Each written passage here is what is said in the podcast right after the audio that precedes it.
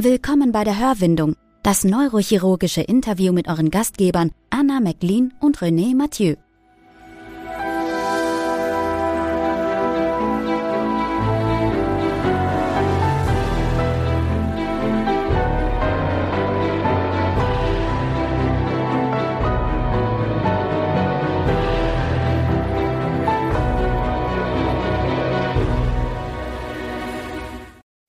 Endlich eine neue Folge, eine neue Episode und wie schon angemerkt wurde, wir haben viel zu wenig Frauen. Aber das wollen wir ändern, oder Anna? Ja, hallo René. Ich Hi. freue mich auch auf die heutige Episode mit ähm, Ann-Kathrin Hickmann. Ja, wie gesagt, mal wieder eine Frau, ähm, auch eine junge Frau. Also René, wir hatten vorhin im Vorgespräch schon mal gefragt. Sie ist 38 Jahre alt und damit unsere jüngste Gästin bei der Hörwindung. Und ähm, Anne-Kathrin hat auch noch mehrere Besonderheiten, die wir dann, glaube ich, auch herausarbeiten werden. Aber so kurz zum Lebenslauf. Also sie hat in Greifswald studiert, hat hauptsächlich ihre Assistenzarztzeit dann in Stuttgart verbracht und arbeitet mittlerweile als Oberärztin im Kantonsspital in äh, St. Gallen in der Schweiz. Und wir freuen uns, dass du heute dabei bist. Hallo Anne. Hallo, schön, dass ich da sein kann. Ja, wir freuen uns sehr. Und jetzt ist ja, wir hatten ja schon, hatten wir das letzte Mal eigentlich schon gesagt, gell, aber ähm, wir hatten jetzt schon Dubai, hatten schon mal die Schweiz und es zeigt sich, sehr viele deutsche Neurochirurgen und Neurochirurginnen arbeiten gar nicht in Deutschland. Wie hat es dich denn in die Schweiz verschlagen? Ja, die Facharztausbildung näherte sich dem Ende und ähm, dann hieß es, äh, eine Verlängerung nach dem Facharzt geht wahrscheinlich nicht. Und ähm, wir hatten damals, glaube ich, fünf Leute, die in dem Jahr Fachärzte geworden sind. Und äh, es gab zwei Facharztstellen und dann habe ich halt angefangen, mich umzuschauen und bin so dann in Zürich gelandet. Und äh, von Zürich dann später noch nach Luzern und es war halt eigentlich ziemlich toll in der Schweiz und ähm, langfristig in St. Gallen. Also es gab noch ein paar, also es war so ein bisschen Mentalität, was aber auch für mich eine Rolle gespielt hat, äh, war das Mutterschutzgesetz, was in Deutschland den Neurochirurginnen es ja auch schwierig macht mit der Familiengründung. Und das war immer so ein Grund, dass ich gedacht habe, ja, wenn es doch vielleicht irgendwann mal passiert, dann kann ich in der Schweiz weiter operieren. Okay. okay. Ähm, habe ich nie gebraucht, aber ähm, ja, aber das ist trotzdem erstaunlich, weil ich, was ich so mitbekommen habe bisher, eher gedacht habe, dass es in der Schweiz schwieriger ist als Frau. Also vielleicht nicht unbedingt im Hinblick zum Operieren, aber dann äh, in Bezug auf Elternzeit und solche Dinge. Ja, das ist halt dann das, wenn man wirklich mal weiter im Großen und Ganzen drüber nachdenkt, ist Deutschland da deutlich attraktiver. da ist die Schweiz überhaupt nicht familienfreundlich und kinderfreundlich und äh, am Schluss ist es auch nicht einfacher. Aber es war einer der Gedanken, wo ich äh, damals eben mit drüber nachgedacht habe, so mit 32, 33. Ähm, die Schweiz ist nicht nur ein netter Arbeitsort, sondern eben macht es den Frauen da im Hinblick auch leichter. Okay, und ähm, das hatten wir auch schon mit, mit Professor Rabe angesprochen und mich würde jetzt mal dein, dein Blick darauf ähm, interessieren. Wie ist das denn mit der Mentalität? Ähm, wie, wie hast du dich denn in der Schweiz eingefunden? Ich hatte relativ wenig Schwierigkeiten gefühlt. Also ich mein aller, allererstes äh, Berufsjahr schon in der Schweiz verbracht, ähm, also das PJ. Ähm, dann war ich ein Jahr in Rheinfelden in der Allgemeinchirurgie, hatte von damals sogar noch Freunde über die ganze Zeit hinweg also auch Kontakt. Ähm, und ich weiß nicht, ob es eben ein Mentalitätsding ist, dass es mir leichter gefallen ist, irgendwie mit den Leuten so in, in Kontakt zu treten. Aber es kann schwierig sein. Also ich kann es nachvollziehen, wenn, wenn ähm, andere Menschen Probleme haben, äh, in der Schweiz anzukommen oder sich wohlzufühlen. Mir ist es aber nicht schwer gefallen. Und wie würdest du dich da selber charakterisieren? Also welche, welcher Typ Mensch hat es einfacher? Also ich glaube, man muss flexibel sein. Ähm, man äh, muss auf die, auf die Leute zugehen äh, können, eine gewisse Zurückhaltung haben. Was ich auch gemerkt habe, wenn ich angeeckt bin, dann ist es die deutsche Schnelligkeit. Also wenn man halt Dinge ähm, speditiv erledigt, äh, da kann man den Leuten auch mal auf die Füße treten man muss da eine gewisse Zurückhaltung haben. Man darf sich selber aber auch nicht auf den Schlips getreten fühlen, wenn eine gewisse Höflichkeit da ist äh, und es braucht einfach Zeit, die Leute kennenzulernen.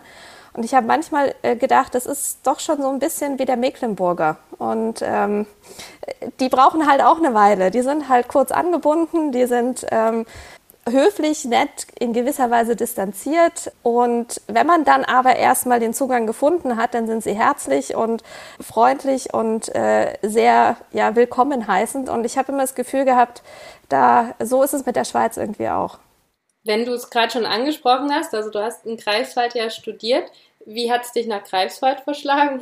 Ich habe Abitur in der Nähe von Rostock gemacht und äh, Greifswald war äh, sogar meine erste Wahl, auch wenn es damals noch irgendwie als ZVS Opferstelle galt. Und ähm, erst da, wo ich angefangen habe zu studieren, kam dieses Sternranking raus was Greifswald dann als sehr ähm, familiäre, ähm, gute Uni gekennzeichnet hat. Und dann gab es plötzlich bei ganz vielen Leuten den, den Wunsch, nach Greifswald zu gehen. Also ich war, glaube ich, der erste Jahrgang, der wirklich mehr Studenten hatte, die dort hin wollten, als Studenten, die dahin verfrachtet wurden, ähm, weil eben sonst alles voll war.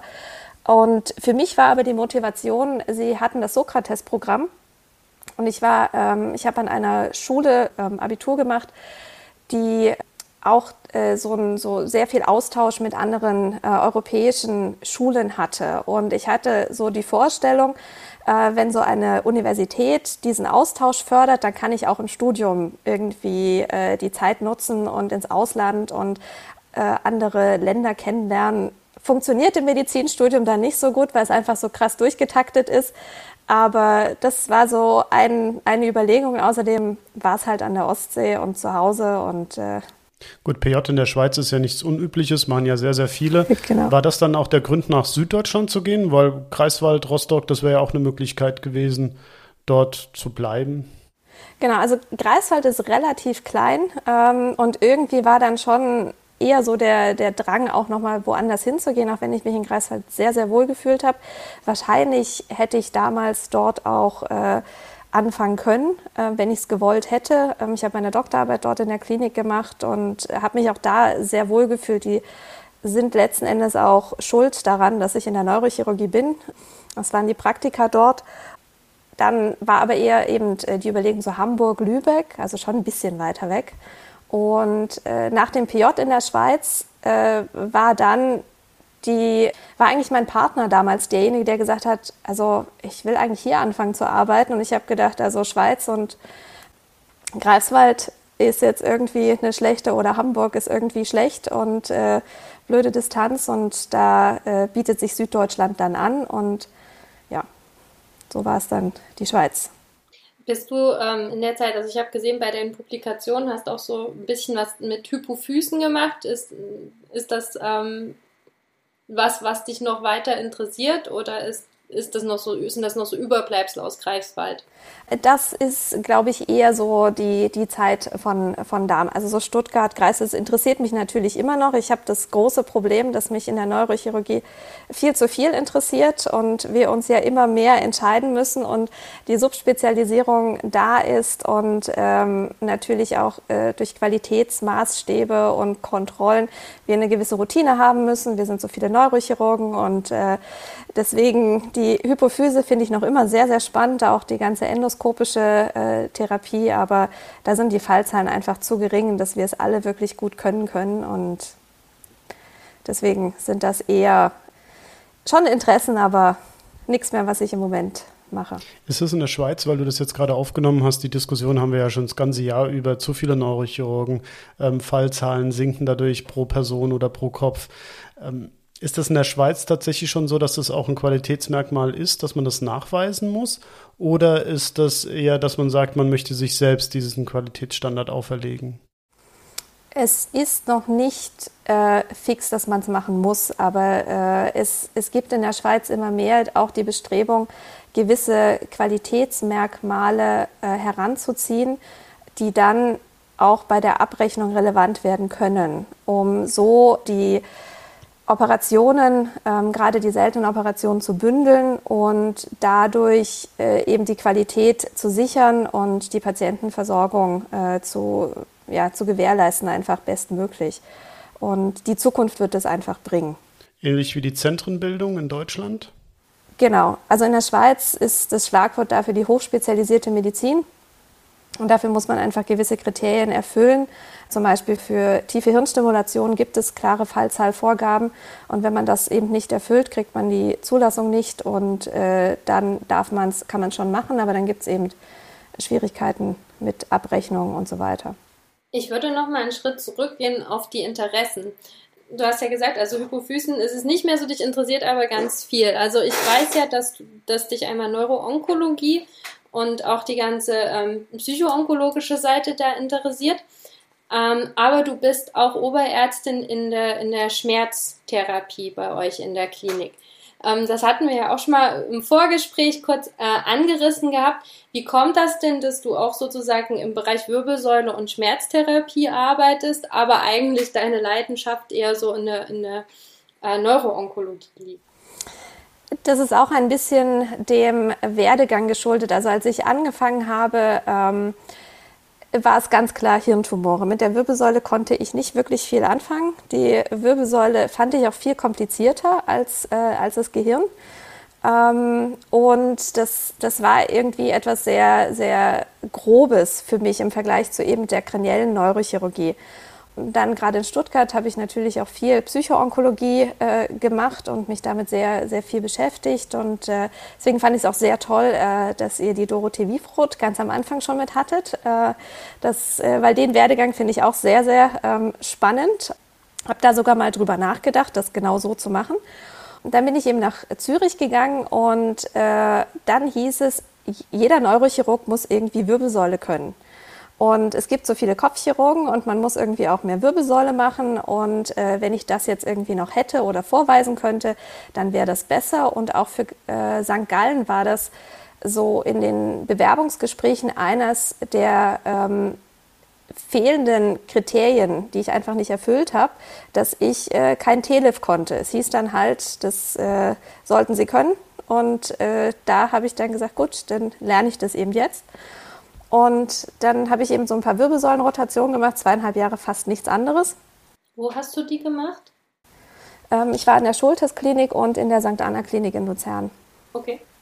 Und an der Schultes-Klinik ähm, habe ich dann Wirbelsäule auf eine Art und Weise kennengelernt, ähm, wie sie sehr also wo es sogar, also wo das Operieren dann auch schön war. Also es war äh, eben ästhetisch, es war äh, anatomisch orientiert. Es, also das hat mir wirklich Spaß gemacht, das da äh, zu sehen und dort von den ähm, Leuten zu lernen. Und habe da dann natürlich auch sehr viel Patienten gehabt, eben wenn man als Assistenzarzt da hinkommt, dann sieht man nicht die operativen Fälle sofort. Das wird natürlich so ein bisschen vorselektioniert. Das heißt, man sieht eben die Leute, die konservativ behandelt werden müssen und die eben viel mit Schmerzen kommen. Und dadurch kam dann das, äh, dass ich gesagt habe, ich brauche irgendwie mehr Schmerzerfahrung, äh, weil diese Leute, also wirklich die gute Auswahl eines Patienten zur Operation, fand ich bei der Wirbelsäule sehr schwierig. Und das hat auch für mich irgendwie am längsten gedauert, da eine gute ähm, Auswahl treffen zu können. Wenn ein Patient mit einem Hirntumor kommt, ist relativ klar. Also bei Meningiom haben wir gute Vorgaben, bei den Bösartigen wissen wir auch, was wir tun sollen. Aber da kommt einer eben mit einer äh, schiefen Wirbelsäule, äh, viele degenerative Veränderungen, irgendwie auch Schmerzen. Und dann ist die große Frage, wen operieren wir jetzt, wen operieren wir nicht, ähm, wo ist es sinnvoll, wie groß muss die OP sein, wie klein kann sie sein. So kam eben dann das Ganze zur Wirbelsäule und Schmerz. Aber ähm, wenn ich mich entscheiden muss, dann sind es noch immer die Tumore. Mhm. Aber ich, ich kann das schon ein bisschen nachvollziehen und ähm, wir hatten ja auch äh, hier schon Gespräche, gerade was Schmerz angeht. Es ist natürlich auch im Patienten gut, dass man erstmal verstehen lernen muss, kann man das so sagen? Sagen wir mal so, es ist auch im Patienten gut, dass er anstrengend sein kann, wie Schmerzpatienten nun mal anstrengend sein können und auch dürfen.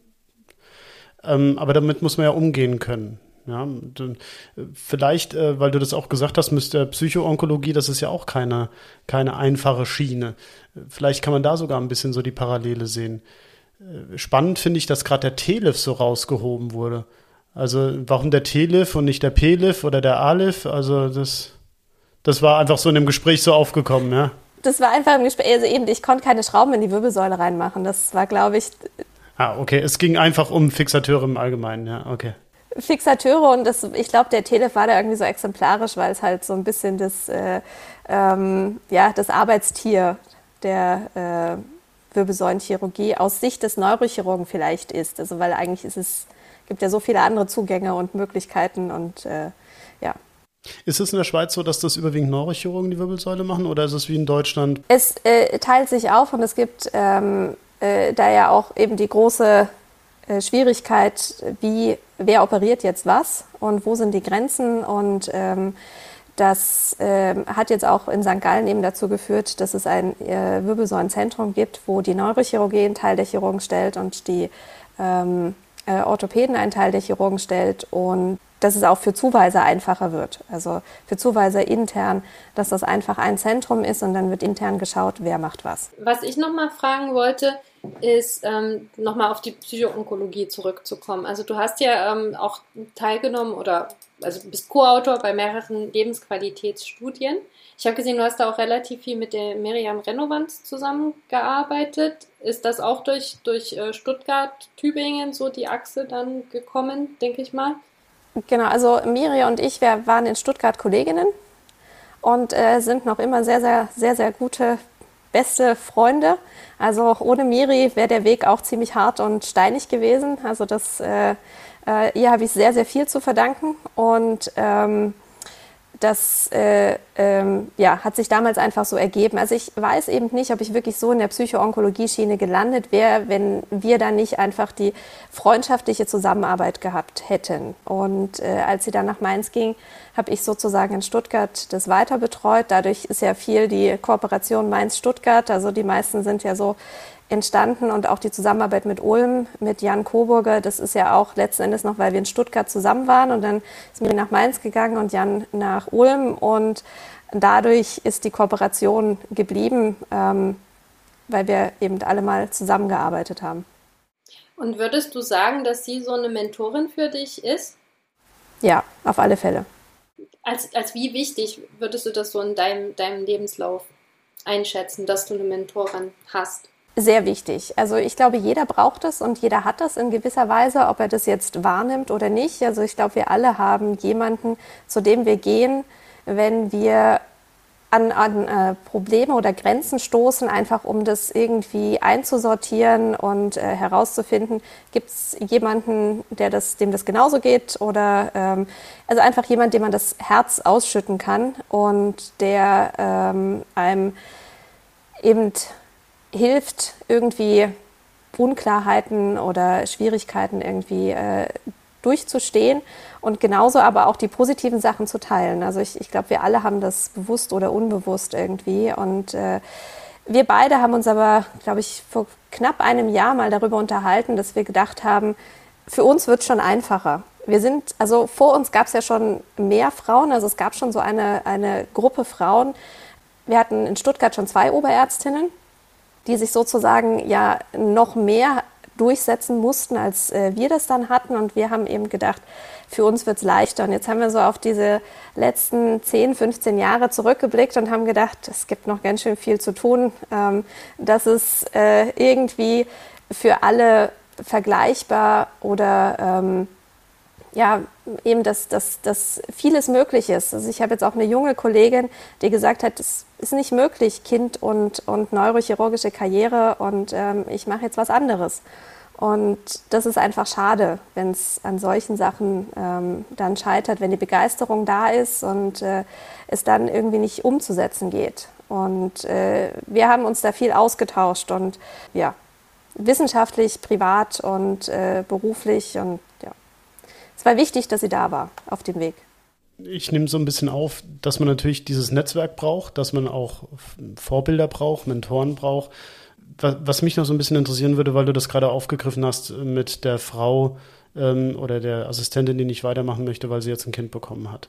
Das ist ja was, das ist so ein Schreckgespenst, das immer noch rum, umherirrt. Das darf ich schon so sagen, oder? Dass es heißt, wenn du Neurochirurgie machen willst, dann musst du bereit sein, voll und ganz dich der Neurochirurgie hinzugeben. Und das ist nun mal halt für Männer leichter, wenn sie Frauen haben, die äh, den Part der Kindererziehung komplett übernehmen. Das ändert sich mit Sicherheit auch, dass es immer mehr Frauen gibt, die sagen, das mache ich nicht, du musst genauso dran teilnehmen. Aber ich denke, das ist ein, ein Knackpunkt. Anna, du hast ja jetzt auch zwei Kinder. Ich, ich bin der Falsche, um in dieses Gespräch einzusteigen. Ich will nur so ein bisschen so, so rüberführen. Also ich muss mal ganz von der praktischen Seite auch sagen, ich glaube, man kann auch mittlerweile gar nicht mehr als Frau zu Hause bleiben, weil man das Gehalt einfach braucht. Das ist, äh, das ist, glaube ich, schon, das ist schon, ein, schon so ein ganz grundlegender Faktor, wo sich die, die Gesellschaft schon alleine ändern muss. Ich meine, klar, man kann auch immer noch Teilzeit arbeiten oder irgendwas, aber ähm, ich muss schon sagen, also unseren Lebensstandard, der jetzt auch nicht exorbitant ist, zu halten auf, auf einem Arztgehalt, das wäre vielleicht vor 20 Jahren möglich gewesen. Ähm, aber das, das funktioniert einfach nicht mehr. Und ähm, ich finde es halt genau, also was, was, was ihr beide ja auch gesagt habt, ich finde es schade, wenn Frauen ausscheiden, einfach nur weil sie sagen, okay, ich schaffe das nicht mit, ähm, mit Kind und mit, ähm, mit Arbeiten gleichzeitig. Aber da würde es mich auch mal wirklich interessieren, wie ist das denn in der Schweiz, weil mein Eindruck eigentlich sogar so ein bisschen eher in die Richtung geht, dass man da vielleicht doch sogar ein bisschen bewusster ist und vielleicht das Arbeitszeitschutzgesetz eher noch ein bisschen mehr beachtet als in Deutschland, aber vielleicht ist das auch verzerrt. Wie, wie siehst du das, Anne?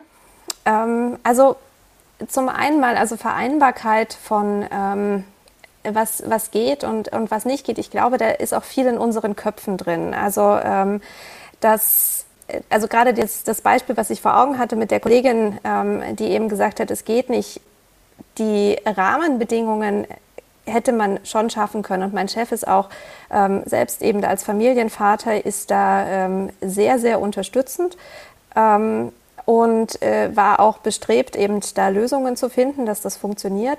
Aber da war dann eher einer der Beweggründe, als Teilzeit in einer als, als Teilzeit arbeitende Neurochirurgin langfristig Fuß fassen zu können. Also die Facharztausbildung, das äh, wäre schon noch irgendwie gegangen. Aber wenn du eben Teilzeit arbeitest, einfach mit dem Überschuss an Neurochirurgen und diesem hochkompetitiven Feld dann sozusagen Stellen zu finden, ähm, wo du weiterkommst, das war eher so ein bisschen das, was äh, in der Situation abschreckend war. Also ich würde sagen, es hat sich da schon viel getan und äh, gerade eben auch das Beispiel von Bern zeigt ja, dass es, dass es funktioniert. Du, Anna, bist ein gutes Beispiel, dass es funktioniert und äh, es gibt immer mehr Chefs, die wirklich auch ähm, daran interessiert sind, dass sowohl die Frauen als auch die Männer im Team Familien haben können. Ich denke, vieles liegt eben auch noch an uns Frauen, dass wir es uns vielleicht einfach auch nicht zutrauen, dass es gehen kann. Also, dass es funktioniert und ähm, dass wir ja einfach das hinkriegen mit dem sozialen Netz. Das brauchst du natürlich, aber ähm, ja, dass man es schaffen kann. Aber gerade die Teilzeit ist ja etwas, was oft gewählt wird, weil eben die Strukturen drumherum auch nicht passen oder nicht gut genug passen, sagen wir es mal so. Natürlich will man, auch ich als Vater will nicht meine Kinder immer nur äh, schlafend sehen, um es mal plakativ zu sagen. Natürlich ist da immer auch nur ein, ein, Stück Wahrheit und genau das, was du sagst, das ist auch viel in unseren Köpfen. Aber ähm, oft scheitert es ja daran, dass es eben keine gut genugen Unterbringungsmöglichkeiten gibt, wo man sie auch gerne hingibt und wo man auch weiß, gleichzeitig habe ich eine Arbeitsstelle, wo es eben kein Problem ist, dass ich die um halb fünf dann vielleicht doch abholen kann und eben den Nachmittag und Abend mit meinen Kindern auch mal verbringen kann. Ja. Das ist ja das, warum ich auch immer noch die 24-Stunden-Kitas propagiere, weil, ähm, weil ich immer noch sage, es gibt auch alleinerziehende Krankenschwestern oder alleinerziehende Ärztinnen. Warum sollen die bitte nicht auch einen 24-Stunden- oder einen Nachtdienst machen können? Ähm, ich weiß, dass das eine Extremmeinung ist und dass es da auch Mütter gibt, die sagen, das würde ich mit meinen Kindern nie tun. Aber genau das, was du gesagt hast, René, wenn ich, wenn ich ein ordentliches Personal in den Kitas habe, wo ich meine Kinder auch gerne hingebe, wo sich meine Kinder wohlfühlen, ähm, dann finde ich, dass es genau sowas, zumindest für, ein Fort äh, für, für ähm, für den Notfall auch ähm, geben sollte. Es ist definitiv so, dass es viel an den Strukturen scheitert. Ich überblicke jetzt auch schon ein paar Jahre und es war damals so, Ähm, als unsere Tochter auf die Welt kam, die ist jetzt äh, 14,5, da gab es erstmals überhaupt das Familiengeld. Allein das war ja schon oft ein, ein Grund, warum man sich das dreimal überlegt hat, aufzuhören oder nicht aufzuhören oder wie man weitermacht, wenn man Kinder bekommt. Das war eine erste Verbesserung. Dann, ich bin ja auch in Ulm, ich bin allerdings nicht an der Uni, sondern im Bundeswehrkrankenhaus, war es auch hier am Anfang so, es gab diese Kita-Strukturen nicht. Die wurden erst nach und nach geschaffen, wo man überhaupt die Möglichkeit hatte, Kinder unterzubringen. Die Strukturen müssen angepasst werden. Die Strukturen sind vielleicht sogar das, wo wir jetzt auf dem Weg sind, das anzupassen. Aber die Veränderungen in unseren Köpfen, ich finde, das ist etwas, was wir auch in unseren Gesprächen immer wieder feststellen. Das ist ein langer Weg, ja. Und jetzt nicht äh, ähm, ein langer Weg in dem Sinne, dass die Leute nicht bereit sind, was zu ändern, sondern einfach, weil auch vieles so eingebrannt ist, weil man es so gewohnt ist. Und es ist halt unglaublich schwer, so gewohnte Pfade zu verlassen und sich auf Neues einzulassen. Genau, aber das ist ja auch das, äh, was, was Anne heute schon mehrfach erzählt hat, ähm, auch mal aus der Komfortzone rauszugehen und woanders hinzugehen oder auch mal was anders zu machen und als man es sich vielleicht vorher vorgestellt hat. Richtig, also die, die Wege sind nicht immer so, aber das, wie man sich das eben vorstellt, das war aber für mich ein, ein schwerer Lernprozess. Also das war nicht so ganz einfach, weil bis zum Facharzt war irgendwie alles relativ klar. Eben irgendwann war der Wunsch da, Arzt zu werden. Dann ähm, habe ich im Studium irgendwann die Praktika in der Neurochirurgie gemacht. Dann war klar, das will ich machen. Ähm, dann brauchte ich eben eine Ausbildungsstelle und äh, dann war irgendwann das Ziel nach dem Facharzt Oberarzt, vielleicht eben zwischendrin Familiengründung. Und dann ging das alles nicht mehr so auf, aus verschiedensten Gründen. Und dann muss man umplanen. Und ähm, das ist nicht ganz einfach. Und ich finde, was zum Beispiel für mich ein großer Hinderungsgrund war, ähm, wenn es um Strukturen geht, war Jahresverträge, befristete Jahresverträge. Man, man braucht äh, eine gewisse Zeit, sich in einer Klinik einzufinden. Man braucht eine Zeit, um ähm, die Strukturen kennenzulernen, sich wohlzufühlen, das Netzwerk aufzubauen.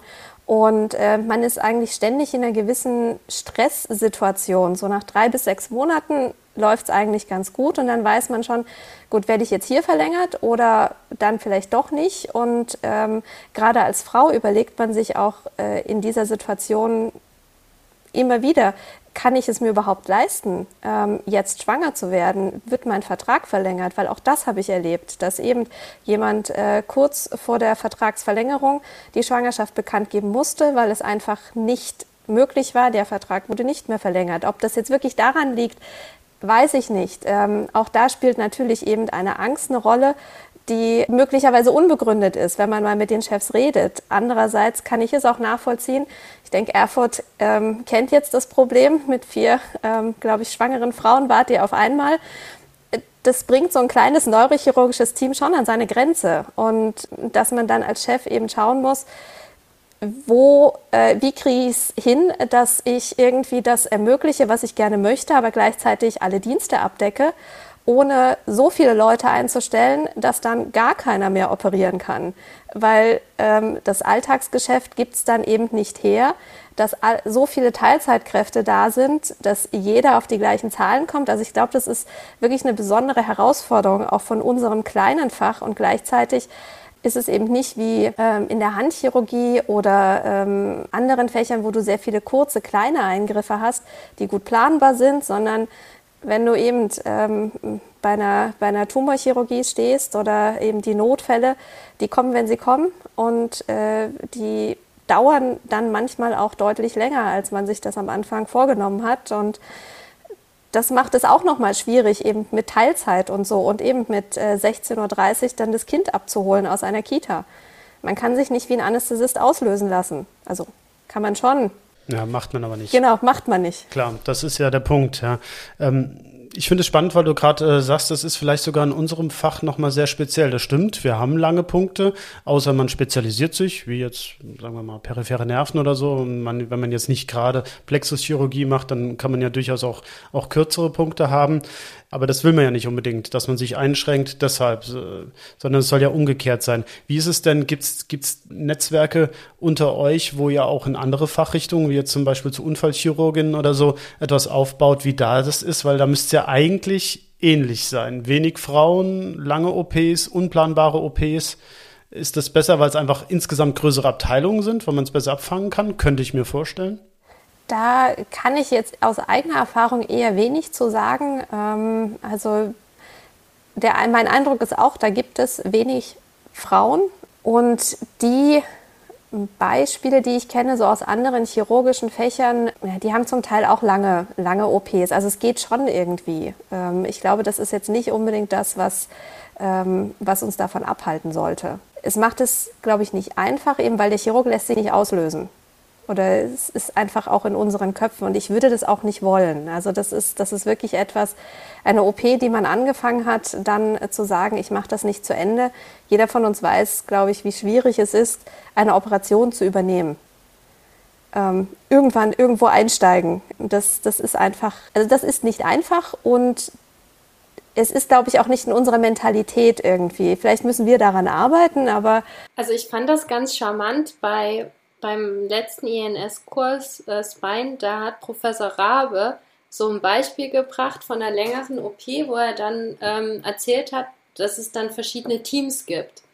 Ähm, dass ein, ein Team praktisch den intramedulären Tumor anfängt, dann nach vier Stunden ein Teamwechsel ist und dann wieder ein Teamwechsel, wobei das dritte Team auch ne, wieder die gleichen Leute wie im ersten sein können ähm, weil er auch einfach meinte, dass, dass die Chirurgen dann, dann frischer sind ne? und äh, damit dann auch wieder besser und konzentrierter arbeiten. Das ist bestimmt so. Die Frage ist natürlich, ähm, wie machst du es mit Assistenten, gerade wenn die OPs relativ rar sind, dass die oft so schnell durchtauschen, dass sie eben auch alle Parts lernen und sehen. Und das Zweite, das geht mit Sicherheit sehr gut bei den extrem langen OPs sagen wir mal, zehn Stunden rum. Ja, da kannst du so Sachen sagen. Der, das eine Team macht zwei Stunden auf, bis es unten ist, mit silvische Fissur öffnen, was weiß ich was.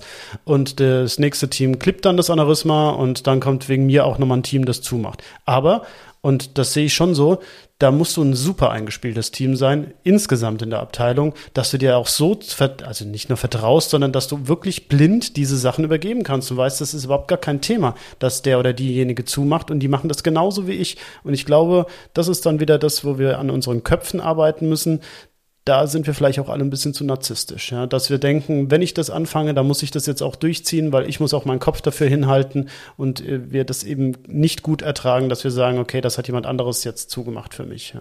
Und vielleicht müssen wir auch einfach besser arbeiten, dass wir ähm, alle standardisierter arbeiten.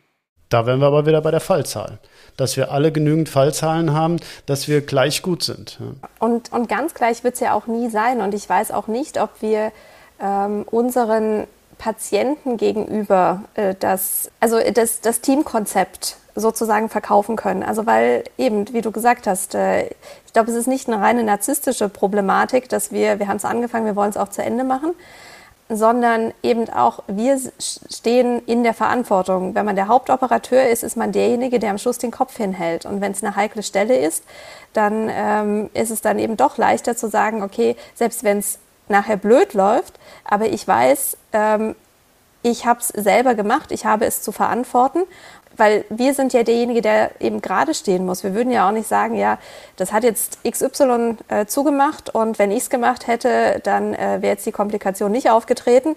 Das kann man ja auch irgendwie nicht, nicht so vertreten gegenüber den Patienten. Und ja, gebe ich dir, ich stimme dir schon zu. Das ist ja auch so, wie ich es kenne und wie ich es über Jahre hin kennengelernt habe. Aber ich frage mich schon oft, und da kann ich auch Anna nochmal aufgreifen, was du gerade gesagt hast, ob wir vielleicht einfach an uns arbeiten müssen. Ob wir einfach nicht nicht uns immer so als Personen in den Vordergrund stellen, sondern dass die Patienten auch wissen, wenn ich in diese Abteilung gehe oder in diese Klinik gehe, dann werde ich gut behandelt und zwar egal von wem ich dort operiert werde, weil die auch darauf achten, dass alle ordentlich sind und und oder dann eben auch nur Leute ranlassen, die das speziell häufig machen. Wenn wir jetzt die Hypophysen wieder nehmen, das sind einfach wirklich so wenige, das wird nie so sein, dass alle komplett gleich viele Hypophysen operieren und wenn es so ist, dann haben eben alle gleich wenig, ja, und dann haben wir auch nichts gewonnen, ja. Also das äh, irgendwo wird es da Unterschiede geben bei den hochspezialisierten Eingriffen, aber bei vielen solchen Stand Standardsachen glaube ich auch, dass wir besser wären und sein könnten, wenn wir mehr den Team Approach leben würden. Und was du auch sagtest, dass bei euch sogar die Wirbelsäulen oder das Wirbelsäulenzentrum mittlerweile aus beiden Abteilungen besteht, auch da ist es ganz klar so, wir könnten viel mehr voneinander lernen, wenn wir das auch zulassen würden. Jetzt sind nun mal halt Unfallchirurgen, äh, Schrägstrich Orthopäden und Neurochirurgen. Ähm, das ist häufig auch gar nicht so einfach, einfach vom Charakter her, dass man da wirklich sagt, Mensch, lass uns doch aufeinander zugehen. Ja, wir spotten oft, ähm, es wird zu viel bei den Unfallchirurgen operiert und äh, die spotten oft, dass wir zu wenig operieren oder uns zu viel Zeit lassen würden, wie auch immer. Bin ja kein Unfallchirurg, also kann ich ja auch immer nur das aufnehmen, was uns so vorgeworfen wird. Aber nichtsdestotrotz glaube ich einfach, da können wir die Augen nicht mehr davor verschließen. Dieses, wir sind ein kleines Fach, wir gehen unseren Weg und, äh, und ziehen das so durch. Das wird keine Zukunft haben. Allein schon mit der Masse an Daten, die wir auch durch die Qualitätssicherung kriegen, wo wir sehen werden, es müssen sich Dinge verändern, wie du ja auch schon gesagt hast. Also gerade was das Voneinanderlernen angeht, also das kann ich nur unterstützen. Die, die Zeit, die ich ähm, an der Schultes-Klinik war und wirklich äh, ein, ein gemischtes Team aus Orthopäden und Neurochirurgen hatte, davon habe ich extremst profitiert. Also was das Verständnis für die Wirbelsäule angeht, die, die Komplexität, äh, das hätte ich von Neurochirurgen alleine so nie kennengelernt. Also das, was die Orthopäden schon sehr, sehr lange machen, ähm, also alles, was in Richtung Statik geht und äh, eben äh, sagittale Balance und so weiter, nur als Beispiel eben, das ist bei uns erst in den letzten Jahren langsam immer präsenter geworden und das äh, ist denen einfach in Fleisch und Blut übergegangen, ähm, weil sie eben viel, viel mechanischer denken und ähm, da kann ich nur sagen, aus eigener Erfahrung, also von der Zusammenarbeit habe ich extrem profitiert, was äh, die Bewertung und Beurteilung von Patienten angeht und ja, auch das Operieren. Also da können wir sicher voneinander lernen und miteinander lernen. Und als Team geht es halt häufig doch besser, nur dann kommt eben doch wieder die, ähm, der gewisse Narzissmus der allen Chirurgen. Ich würde das nicht mal auf die Neurochirurgen äh, begrenzen, sondern das ist so. Nein, nein, nein, ganz klar alle, ja. Das ist, glaube ich, den Chirurgen ähm, im, äh, im Blut irgendwie. Und äh, ich, ich merke es auch selber. Also was ich zum Beispiel, das tut mir dann häufig sehr leid für die Assistenzärzte, die dann bei mir im OP sind.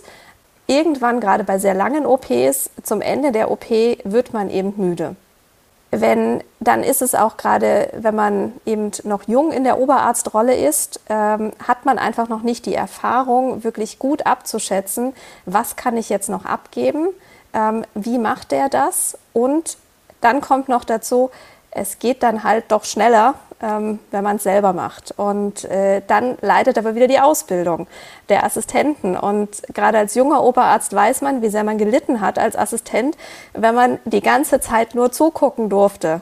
Und am Schluss am besten Fall die Haut zunehmen. Genau, ja. nichts machen durfte. Keine Frage, aber da sind wir doch wieder genau an diesem Punkt, wenn wir jetzt Teams hätten, wenn jetzt ganz bewusst am Schluss, weil eben die OP so lange dauert, ein Team käme, wo, wo eben ein anderer Oberarzt oder eine andere Oberärztin, eine andere Assistenzärztin, Assistenzarzt anleitet und sagt, so, wir sind jetzt beide frisch und wir nehmen uns die Zeit. Ich weiß, da spielen noch ganz andere Sachen eine Rolle, die haben wir alle. Der, der letzte Punkt muss noch durchgehen. Wenn wir nicht bis um eins fertig sind, dann ruft die Anästhesie nicht mehr ab und, und, und. Das kennen wir alle. In der Schweiz haben wir das nicht. Wir haben ein super Anästhesie-Team mhm. bei uns, die ähm, äh, also wir haben elektiv schon bis nachts um 10 operiert. Das äh, ah ja. mhm. ist unglaublich toll. Das ist etwas, was ich in der Schweiz erlebt habe. Äh, eben aus Deutschland kenne ich das auch. Halb zwei wird, äh, wird nichts mehr abgerufen. Das haben wir hier nicht. Und was denkst du, woran liegt das? Sind die besser bezahlt? Sind die mehr ins Team integriert? Ist es insgesamt eine andere Mentalität? Sind ja wahrscheinlich auch sehr viele Deutsche kann ich gar nicht äh, so genau sagen, wo es wirklich herkommt. Ich glaube, es ist eben so die Gesamtstruktur, dass es einfach ähm, gemacht wird. Und von wem das jetzt genau kommt, äh, kann ich nicht genau sagen. Also in den Privatkliniken habe ich zum Teil erlebt, ähm, wenn die Anästhesisten auch selbstständig waren, dann war natürlich ein monetärer Anreiz. Je mehr OPs am Tag gemacht werden, umso mehr verdient auch der Anästhesist. Und da waren äh, extrem kurze Überleitungszeiten dann. Da hat man als Chirurg Mühe gehabt, irgendwie zwischendurch mal was zu trinken und auf Toilette zu gehen. Das war irgendwo auch ein anderes Extrem. Da spielt sicherlich das Geld eine Rolle. Bei uns in der Klinik kann ich jetzt nur sagen, also die Atmosphäre ist sehr, sehr gut. Es, es wird wertschätzend zusammengearbeitet ähm, und ich glaube, das beruht sehr auf Gegenseitigkeit. Also dass sozusagen äh, man immer irgendwie versucht, aufeinander zuzugehen und das zu diskutieren. Ich merke das auch im Dienst. Also da gibt es wenig. Ähm, Schwierigkeiten, wenn es darum geht, OPs zu sortieren, zu koordinieren. Ich glaube, wir sind, es ist einfach wirklich ein gutes Team insgesamt, also seitens der Anästhesisten ähm, und auch von uns und die Zusammenarbeit funktioniert gut. Weil du das gerade sagtest mit äh, Privatklinik, da haben wir natürlich dann wieder das Problem, dass dann vor allem Fachärzte sowohl in der Anästhesie als auch am OP-Tisch stehen da ist dann wieder die Ausbildung, die dann wieder runtergeht. Ich bin, ich bin mir auch unsicher. Wenn es eine Patentlösung gäbe, dann wäre es einfach zu sagen. Es ist ja etwas, was wir schon sehr lange diskutieren. Offensichtlich werden zu viele Neurochirurgen im Moment in Deutschland ausgebildet. Jedenfalls sagen das die Zahlen. Wie es tatsächlich sein wird, wird erst die Zukunft zeigen. Was das bedeutet oder ob das eben äh, eine Angst vor etwas ist, die nicht existiert, das kann ich schwer einschätzen. Hatten wir ja schon ein paar Gesprächspartner dazu. Und ich glaube aber trotzdem, dass wenn wir zu sehr die Ausbildung runterfahren oder nur noch sehr wenige Menschen ausbilden werden, dass wir nicht unbedingt uns dadurch besser stellen, weil wir dann wieder eben an diesen Punkt kommen, dass wir nicht mehr sicherstellen können, dass jedes Team gleich ausgebildet ist und gleichzeitig eben sagen, wir wollen Strukturen schaffen, wo man eben nicht aufhören muss, wenn man schwanger wird, um es mal knallhart zu sagen, ja, sondern weil man eben Teilzeit doch machen kann oder wenn man nicht Teilzeit machen möchte, es die Strukturen hergeben, dass man die Kinder unterbringen kann und und und. Ja.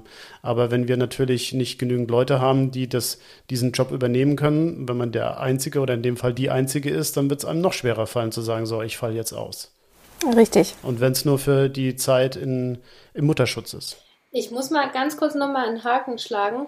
Und ähm, mir ist aufgefallen, dass du die Zusatzbezeichnung Notfallmedizin hast. Hat man als Neurochirurg Zeit, Notarzt zu fahren? Ähm, in Stuttgart bin ich Notarzt gefahren, seither nicht mehr. Wie macht man das? Also nebenher noch, nach dem Dienst oder wie, wie funktioniert das? Also äh, es war sicher nicht so im Dienstplan, es war eher äh, so ein bisschen dann als Lückenfüller. Ähm, und ich habe, äh, also wenn eben äh, wir, also mit unserem Dienstmodell hat das nicht gut funktioniert, aber wenn eben bei den Anästhesisten ähm, das knapp war, dann ähm, konnte man aushelfen. Die Ausbildung an sich habe ich wirklich nach dem Dienst häufig gemacht. Also wenn ich dann eben äh, den Nachtdienst hatte, am nächsten Tag frei, bin ich dann mit, äh, um diese Praxisstunden zu sammeln, mit auf die Rettung und ähm, habe dort dann sozusagen ähm, die Erfahrung gesammelt.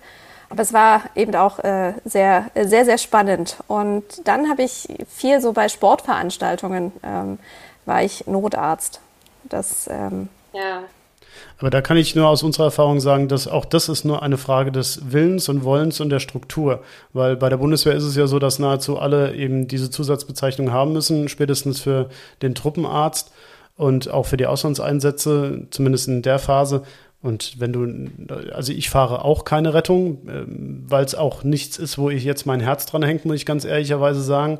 Ähm, aber ich habe Kollegen, die das immer durchgehend gemacht haben und immer noch durchgehend machen, auch wenn sie noch Fachärzte sind. Also das ist nicht so, dass man das aufgeben muss. Das sind einfach nur Strukturen, die da geschafft werden. Aber wie macht man das denn dann rein praktisch? Also an welchen Tagen? Na, es ist auch einfach mal so, dass man sich dann halt tatsächlich mal einen Tag Überstunden frei nimmt und dann an dem Tag Rettung fährt. Ja, also das, das ist, wie gesagt, das ist alles klar. Du, du gibst schon auch was dafür auf. Aber da sind wir wieder genau an demselben Punkt. Ja. Ähm, ist es gerechtfertigt, dass man sagt, weil ich mir einen Tag Überstunden frei nehme, egal was ich an dem Tag mache und wenn ich meinen Sport an diesem Tag mache oder für meine Familie da bin, ist es gerechtfertigt zu sagen, okay, der oder diejenige kann jetzt keine Karriere machen, weil sie nimmt ja ab und zu mal Überstunden frei. Ja, also mhm.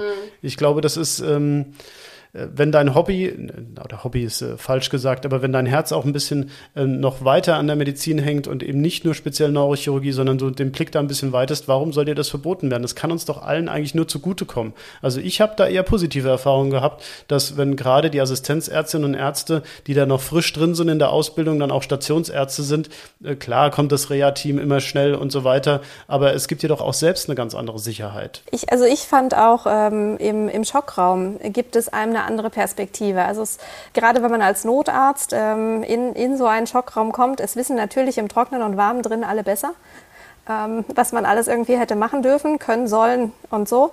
Und ähm, eben da so eine gewisse Flexibilität, was eben dann auch wieder gegen die Standardisierung, die du vorhin angesprochen hattest, spricht. Notfallmedizin lässt sich, glaube ich, sehr schlecht standardisieren, weil einfach die Notfälle viel, also da spielt sehr, sehr viel rein. Es gibt natürlich klare Vorgaben und, und Algorithmen, die du einfach machen musst, aber es gibt auch immer wieder Situationen, wo du einfach von dem Standard einfach abweichen musst, weil du gar nicht anders kannst, weil eben jetzt gerade Wind ist, Regen, der Heli kommt nicht und du musst irgendwas anderes machen oder alle anderen, die dich unterstützen können, sind einfach nicht da oder ja, oder der Stiffneck passt halt nicht an das neunjährige Kind. Und das liegt ruhiger, wenn es äh, äh, einfach seitlich stabilisiert ist und äh, dann bringst du es halt so in den Schockraum. Aber dann steht eben der Neurochirurg da und sagt, ja, aber bei so einem Unfallmechanismus, da muss ein Stiffneck dran. Dafür lernt man eine gewisse ähm, Flexibilität und, und irgendwie auch Verständnis für die anderen zu entwickeln.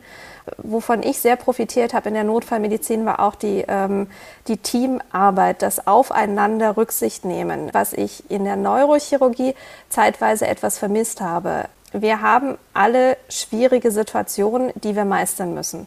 Ich habe später viele Kolleginnen äh, oder auch Kollegen kennengelernt, äh, die halt gesagt haben, wie macht ihr das, dass ihr so schnell entscheiden könnt, das, da macht man noch was oder da macht man nichts mehr. Und äh, eben, wenn wir im Schockraum das CT sehen, irgendwann ist uns allen klar, das bringt noch was oder das bringt nichts mehr. Und ähm, da hat mich eben mal jemand gefragt, ja, wie machst du das und wie gehst du damit um? Und du musst jetzt mit den Angehörigen reden und denen das sagen. Und ähm, wir lernen das irgendwann auf dem Weg. Aber es hilft schon, wenn man da sich austauschen kann. Also wenn man eben als, als, gerade als junger Assistenzarzt das erste Mal diese Gespräche führt, wenn man hinterher jemanden hat, zu dem man gehen kann, äh, eben Mentoren, Oberärzte, wie auch immer, egal welches Geschlecht, dass man und dass man dann aufeinander Rücksicht nimmt und dass die Oberärzte dann auch zuhören. Als ich auf der Intensivstation war, ähm, gab es so eine ganz, ganz schreckliche Woche und ich habe mich so alleingelassen gefühlt. Es war einfach keiner da. Die Anästhesisten waren da, die auf der Intensivstation mit waren. Und im Rettungsdienst habe ich es eben auch erlebt, wie man aufeinander achten kann, dass wir psychisch gesund bleiben mit all dem, was wir eigentlich erleben. Da habe ich sehr von dem von der Art und Weise, wie man im Rettungsdienst damit umgeht, ähm, profitiert und das war mir ein großes Vorbild. Also auch jetzt eben in der Funktion als Oberarzt, dass ich ähm, mir denke, das muss man, da, da muss man da sein. Da können junge Kollegen dran kaputt gehen, wenn sie da nicht einfach mal reden können und äh, die Erfahrungen teilen können. Das ist was, was mir auch aufgefallen ist. Also ich habe meine Intensivrotation tatsächlich in der Klinik für Anästhesie und Intensivmedizin gemacht. Also wir werden dann praktisch für ein halbes Jahr äh, richtig, also mit anderem Vertrag in eine andere Klinik ausgelagert. Und, und äh, die Neurochirurgen sind dann nur konsularisch auf Intensivstation, so dass ich dann auch wirklich im OP auch mit den Anästhesisten erstmal zusammen war und dann auch auf Intensivstation mit so einem interdisziplinären, hauptsächlich auch anästhesiologischen Team gearbeitet habe. Und das war auch das, was mir am, am krassesten aufgefallen ist, dass, dass es einen ganz anderen Team Spirit gibt und dass man auch wie du es ja gerade auch gesagt hast, mehr aufeinander achtet und auch vom Ausbildungsstand her mehr aufeinander achtet und auch versucht, ähm, an die Kollegen das, was man weiß, weiterzugeben und nicht nur zu hamstern und zu gucken, dass ich vorankomme und äh, möglichst gegenüber dem anderen hervorstehe. Und ähm, das ist, glaube ich, ein Aspekt, den du da auch gerade ja, wunderbar herausgearbeitet hast. Und es ist auch etwas, was ich ein bisschen schade finde in der Neurochirurgie, dass wir da noch nicht so ähm, bei dem Team Spirit angekommen sind. Ist es vielleicht auch so, dass das wieder dieses chirurgische Problem ist?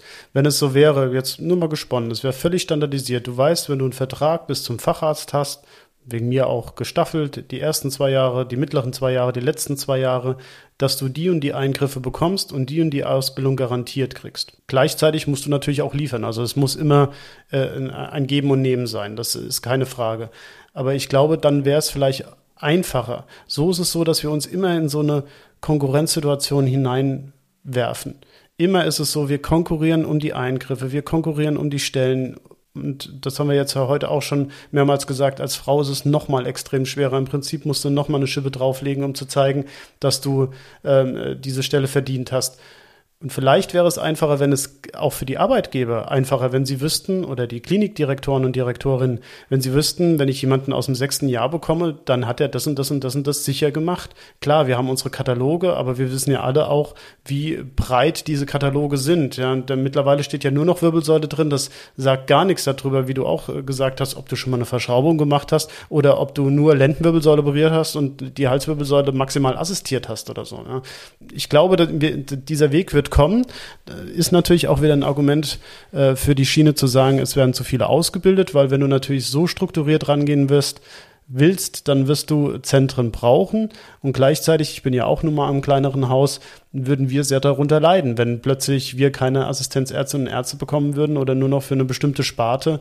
Ähm, auch wenn wir ein sehr breites Spektrum haben, haben wir einfach die Masse häufig nicht. Ja, also in der Schweiz ist, die, ähm, ist der Katalog deutlich dezidierter als in Deutschland. Also gerade eben das Beispiel Wirbelsäule. In Deutschland 100 Wirbelsäulen und es ist egal, was du machst. Und wenn du 100 mal L5S1 von rechts operierst, dann ähm, zählt das auch. In der Schweiz ist das schon ähm, auch gerade was, äh, auch die Traumatologie, also da sind explizit Epiduralhämatome gefordert und so weiter. Dann ist es aber auch wieder schwierig, das sind dann Notfalleingriffe ähm, nachts, also diese standardisierte Ausbildung ähm, zu gewährleisten und, und durchzuziehen, selbst wenn wir es uns vornehmen und wollen. Ähm, wir, wir haben ähm, einen Assistenten ähm, bei uns, der hat in, in seiner Weiterbildungszeit vielleicht eine Handvoll Kraniektomien gemacht, einfach weil er nicht zur richtigen Zeit irgendwie Dienst hatte und das einfach nicht, nicht, nicht drin war. Und hat ruhig geschlafen. Dann. ja, aber es ist halt, ja, wenn die halt nicht kommen an dem Tag, wo du Dienst hast, dann, dann ich, ich glaube auch, da macht es unser Fach wieder sehr, sehr schwierig, das so durchzusetzen. Andererseits natürlich die Amerikaner, die haben ja so ein ganz klar durchstrukturiertes, durchgetaktetes Programm, wo das geht. Ist auch ein größeres Land, sind mehr Fälle. Und ich weiß aber auch nicht, ob ich eine amerikanische Facharztausbildung möchte. Ja, das ist immer bei der amerikanischen Facharztausbildung ist so ein bisschen so noch härter, denke ich, aber so ein bisschen so, wie ich es in meiner Ausbildungszeit auch noch erlebt habe. Da ist es halt einfach, du hast deine Stundenzahl bringen müssen und allein, weil du diese extreme Stundenzahl da warst, hast du natürlich auch die Fälle bekommen. Gab es noch mehr Notfälle? Also gerade, was du als Kraniektomien gesagt hast, da gab es auch mehr Verkehrsunfälle, wo noch kraniektomiert wurde, weil einfach akute Subdurale sehr viel häufiger waren, die behandelt, operativ behandelt werden mussten. Und äh, B, wenn du immer, wenn es nur drei Assistenten gab, dann hattest du ja jede dritte Nachtdienst und dann wird schon irgendwann mal was für dich abgefallen sein. Also da wollen wir ja aber nicht unbedingt wieder hin. Das ist ja, ist ja immer so die Krux an der Sache. Die Amerikaner, die morgens um fünf anfangen in ihrem Internship oder als Resident und äh, nachts rausgehen und wirklich nur zum Schlafen zu Hause sind, ich, ich weiß nicht, ob's, ob sie deswegen dann unbedingt bessere Neurochirurgen sind, weil eben das ja doch sehr, sehr viel komplexer ist als nur die operative Ausbildung, ja. die uns als Neurochirurgen ausmacht. Ja, und also ich denke, da kommt dann eben, äh, kommen die Alternativen ins Spiel, die äh, ganzen Simulatoren und äh, dass wir eben wahrscheinlich die Operation nicht mehr nur im OP lernen können, sondern dass es gewisse äh, Dinge gibt, die man einfach auch außerhalb vom OP lernen muss, wo wir daran arbeiten müssen, dass wir da äh, Assistenten die Möglichkeit geben, sozusagen nicht mit der Naht im OP anzufangen, sondern über die Schritte schon hinaus zu sein, ähm, dass man eben äh, wirklich die komplexeren Schritte dann im OP lernt und nicht mehr nur die ja, so nicht bei den Basics anfängt, weil die Zeit einfach dafür im OP zu kurz ist oder die Expositionszeit, die wir haben. Gebe ich dir völlig recht, aber gerade der Markt der Simulatoren ist halt noch sehr begrenzt. Also das mag sein, dass sich das in den nächsten fünf Jahren rasant verändert. Das weiß keiner von uns, aber gerade was Haptik und, und auch Plan B, Plan C Situationen angeht, ist es momentan sehr, sehr beschränkt. Auch bei den ganz aktuellen Modellen, ohne jetzt Namen zu nennen, die aus Italien beispielsweise kommen, wo du wirklich auch mal ein Aneurysma klippen kannst. Du kannst halt ein Aneurysma klippen. Und dann ist dieses Modell aber auch erstmal passé. Und dann musst du das nächste Modell wieder rannehmen. Also ich sehe da auch Potenzial, sehr viel Potenzial sogar. Ähm, häufig wird ja der Vergleich mit den Piloten dann daran gezogen. Wenn du Pilotin bist, dann musst du auch so und so viele Simulatorflüge gemacht haben, bevor du richtig ins Cockpit darfst. Vielleicht wird es so kommen, ich weiß es nicht. Aber Potenzial ist da mit Sicherheit. Ehe wir uns jetzt noch, noch weiter verquatschen, muss ich jetzt die Standardfrage stellen. Du hast ja unseren Podcast schon gehört, deswegen äh, weißt du, dass die kommt. Was hättest du denn, wenn du dich jetzt nochmal in die Vergangenheit, nicht so weit in die Vergangenheit, aber doch ein bisschen in die Vergangenheit zurückversetzen könntest, anders gemacht als Assistenzärztin mit dem Wissen, das du jetzt hast? Also was die Mentoren an, äh, oder also das Mentorenproblem angeht, da habe ich, glaube ich, zu spät optimale äh, äh Vorbilder gefunden. Ich weiß nicht, ob es eben wirklich einfach gefehlt hat oder ähm, äh, so. Da, da würde ich sagen, hätte ich äh, vielleicht von anderen Leuten mehr Unterstützung erhalten, als äh, wie ich es mir erhofft hatte. Aber ansonsten, ich würde es wahrscheinlich genau so gleich nochmal machen. Also ich habe auch schon mit meinem besten Freund äh, im Büro gesessen, wenn es mal irgendwie wieder schwierig war und so. Und ähm, ich habe gesagt, also ich mag das Fach mit all seinen Schwierigkeiten und ähm, ich betreue die Patienten so gerne. Ich finde es faszinierend, ähm, was wir sehen dürfen, was wir machen können. Und ähm, auch wenn ich genau das Gleiche, also wüsste, dass es so schwer ist, wie ich es mir nicht vorgestellt habe mit den Umwegen, Planänderungen und Dingen, die sich nicht haben umsetzen lassen, ich würde es wahrscheinlich noch mal ganz genauso machen. Und was hättest du dir, um vielleicht doch noch was rauszuziehen, was hättest du dir ähm, gewünscht, vielleicht an den Umständen das anders gewesen wäre? Also ich meine jetzt wirklich auch so die soziale Strukturen. Mm, also ich habe mir meine Kliniken, glaube ich, sehr bewusst ausgewählt, dass gerade das, was ich vorhin angesprochen hatte, also diese Ellenbogenmentalität, dass die nicht so extremst ausgeprägt war. Ich denke, das ist wichtig, dass ähm, da können wir von anderen Fachdisziplinen ganz sicher lernen, ähm, dass wir da ähm, doch etwas kollegialer miteinander umgehen können in einigen Bereichen. Ansonsten, was es mir besonders schwer gemacht hat, waren die befristeten Verträge. Also das ist etwas, das ist für mich wirklich wie so ein Damoklesschwert gewesen, wo ich einfach sagen musste, ähm, das war einer der großen Gründe für Stuttgart. Das war die einzige Klinik, die mir ähm, damals bei der Bewerbung von Anfang an den Fach Vertrag bis zum Facharzt gegeben hat. Alle anderen haben gesagt zwei Jahre und wir gucken mal hat auch alles seine Berechtigung, aber das macht es schwer, in der Ausbildung wirklich anzukommen und eben, äh, ja, man, man geht anders auch oder man ist mehr belastet durch Fehler zum Beispiel. Wenn Dinge mal nicht so gut laufen und man weiß, der Vertrag läuft vielleicht bald aus und der muss eigentlich verlängert werden und ich will eigentlich am besten gar nichts falsch machen und dann passiert irgendwas und was nicht heißt, dass man Fehler machen sollte oder darf oder so, also ich möchte jetzt nicht propagieren, dass wir äh, nicht sorgfältig arbeiten. Darum geht es gar nicht, aber einfach mental. Die befristeten Verträge, auf die hätte ich gerne verzichtet. Du hattest ja schon so ein bisschen angesprochen, wir wollen ja auch immer so, so ganz am Schluss diesen persönlichen Touch nochmal reinbringen.